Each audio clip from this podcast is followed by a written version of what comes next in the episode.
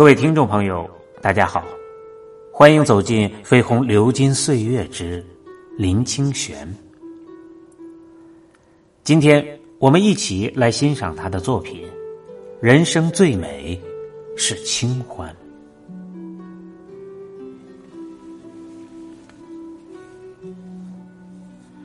青山原不动。我从来不刻意去找一座庙宇朝拜，但是每经过一座庙，我都会进去烧香，然后仔细的看看庙里的建筑，读看到处写满的有时精美的出乎意料的对联，也端详那些无比庄严穿着金衣的神明。大概是幼年培养出来的习惯吧。每次随着妈妈回娘家，总要走很长的路，有许多小庙神奇的建在那条路上。妈妈无论多急着赶路，必定在路过庙的时候进去烧一把香，或者喝杯茶，再赶路。出门种作的清晨，爸爸都是在庙里烧了一炷香，在河锄下田的。夜里休闲时，也常和朋友在庙前饮茶下棋，到星光满布才回家。我对庙的感应不能说是很强烈的，但却十分深长。在许许多多的庙中，我都能感觉到一种温暖的情怀。烧香的时候，就好像把自己的心情放在供桌上，烧完香，整个人就平静了。也许不能说只是庙吧，有时是寺，有时是堂，有时是神坛，反正是有着庄严神明的处所。与其说我敬畏神明，还不如说是一种来自心灵的声音。他清浅的弹奏而触动着我，就像在寺庙前听着乡人夜晚弹奏的南管儿。我完全不懂得欣赏。可是，在夏夜的时候聆听，仿佛看到天上的一朵云飘过，云后闪出几粒金灿的星星。南管儿在寂静之夜的庙里，就有那样的美丽。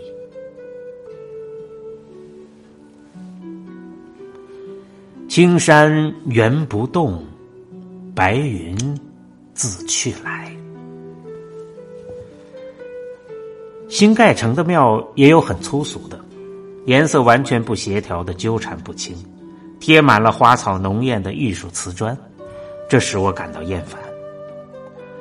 然而，我一想到童年时看到如此颜色鲜丽的庙，就禁不住欢心跳跃，心情便接纳它了。正如可着的人并不挑拣茶具，只有那些不可的人，才计较器皿。我的庙宇经验可以说不纯是宗教，而是感情的，好像我的心里随时准备了一大片空白地，把每座庙一一建起。因此，庙的本身是没有意义的。记得我在学生时代，常常并没有特别的理由，也没有朝山进香的准备，就信步走进后山的庙里，在那里独坐一个下午。回来的时候，就像改换了一个人，有快乐，也深潜着；有悲伤，也平静了。通常，山上或海边的庙比城市里的更吸引我，因为山上或海边的庙虽然香火寥落，往往有一片开阔的景观和天地。那些庙往往占住一座山。或一片海滨最好的地势，让人看到最好的风景。最感人的是，来烧香的人大多不是有所求而来，仅是来烧香罢了，也很少有人抽签，签纸往往发着黄斑或尘灰满布。城市的庙不同，它往往局促一隅。近几年，因大楼的兴建，更被围得完全没有了天光。香火鼎盛的地方过分拥挤，有时烧着香，两边的肩膀都被拥挤的香客紧紧夹住了。最可怕的是，来烧香的人都是满脑子的功利，又要举家顺利，又要发大财，又要长寿，又要儿子中状元我知道的一座庙里，没几天就要印制一次新的签纸，还是供应不及。如果一座庙只是用来求功名利禄，那么我们这些无求的。只是烧香的人，还有什么值得去的呢？去逛庙，有时也有意想不到的乐趣。有的庙是仅在路上捡到一个神明像就兴建起来的，有的是因为长了一棵怪状的树而兴建，有的是那一带不平安，大家出钱盖座庙。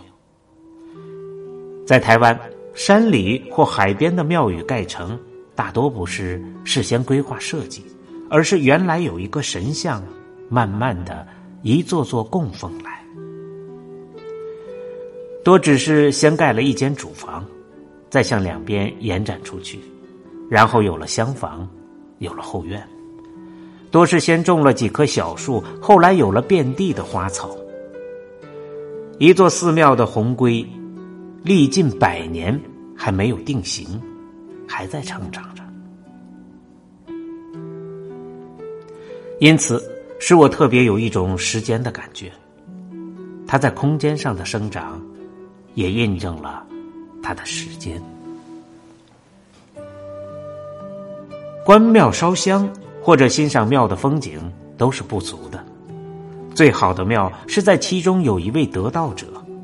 他可能是出家修炼许久的高僧，也可能是拿着一块抹布在擦拭桌椅的毫不起眼的俗家老人。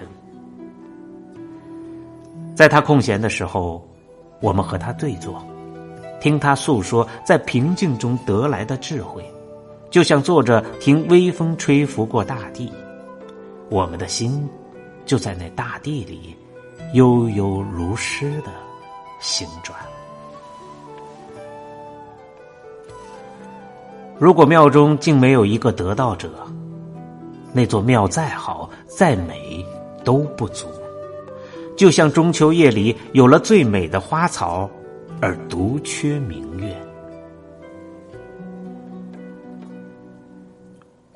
我曾在许多不知名的寺庙中见过这样的人。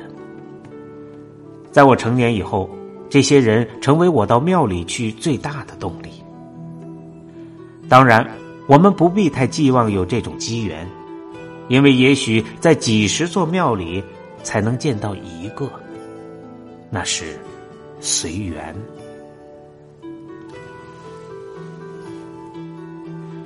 最近我路过新北市的三峡镇，听说附近有一座风景秀美的寺，便放下俗物，到那座庙里去。庙的名字是元亨堂。上千个台阶全是用一级级又厚又结实的石板铺成，光是登十级而上，就是几炷香的功夫。庙庭前整个是用整齐的青石板铺成，上面种了几株细瘦而高的梧桐和几丛竹子。从树的布置和形状就知道不是凡夫所能种植的。庙的设计也是简单的几座平房，全用了朴素而雅致的红砖。我相信那座庙是三英一带最好的地势。站在庙庭前，广大的绿野蓝天和山峦进入眼底，在绿野与山峦间，一条秀气的大汉溪如带而过。庙宇并不老，现在能盖出这么美的庙。使我对盖庙人产生了最大的敬意。后来向在庙里洒扫的妇人打听，终于知道了盖庙的人。听说他是来自外乡的富家独子，一生下来就不能识婚的人。二十岁的时候发誓修行，便带着庞大的家产走遍北部各地，找到了现在的地方。他自己拿着锄头来开这片山，一块一块石板都是亲自铺上的，一棵一棵树都是自己栽植的，历经六十几年的时间，才有了现在的规模。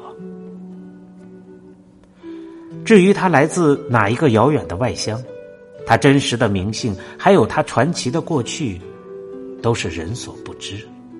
当地的人只称他为。湾仔师傅，他人还在吗？我着急的问。还在午睡，大约一小时后会醒来。妇人说，并且邀我在庙里吃了一餐美味的斋饭。我终于等到了湾仔师傅，他几乎是无所不知的人。八十几岁还健朗风趣，上自天文，下至地理，中谈人生，都是头头是道，让人敬服。我问他年轻时是什么愿力使他到三峡建庙，他淡淡的说：“想见就来见了。”谈到他的得道，他笑了：“道可得乎？”